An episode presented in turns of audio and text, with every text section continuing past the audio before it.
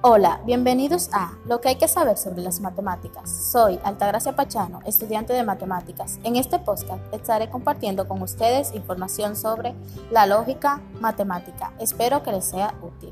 Empecemos. La lógica matemática es la disciplina que trata de métodos de razonamiento. En un nivel elemental, la lógica proporciona reglas y técnicas para determinar si es o no válido un argumento dado. El razonamiento lógico se emplea en matemáticas para demostrar teoremas. Un poco de historia. La evolución de la lógica está ligada a la evolución intelectual del ser humano, ya que como ciencia del razonamiento se puede afirmar que su historia representa la historia misma del hombre. Durante el periodo 600 a.C.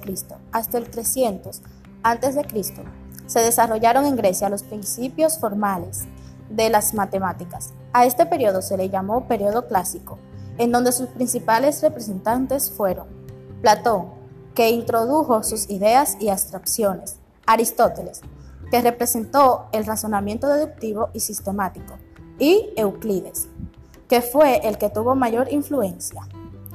De los elementos fundamentales de la lógica matemática se encuentran las proposiciones. Son enunciados que pueden ser verdaderos o falsos, pero no ambos a la vez.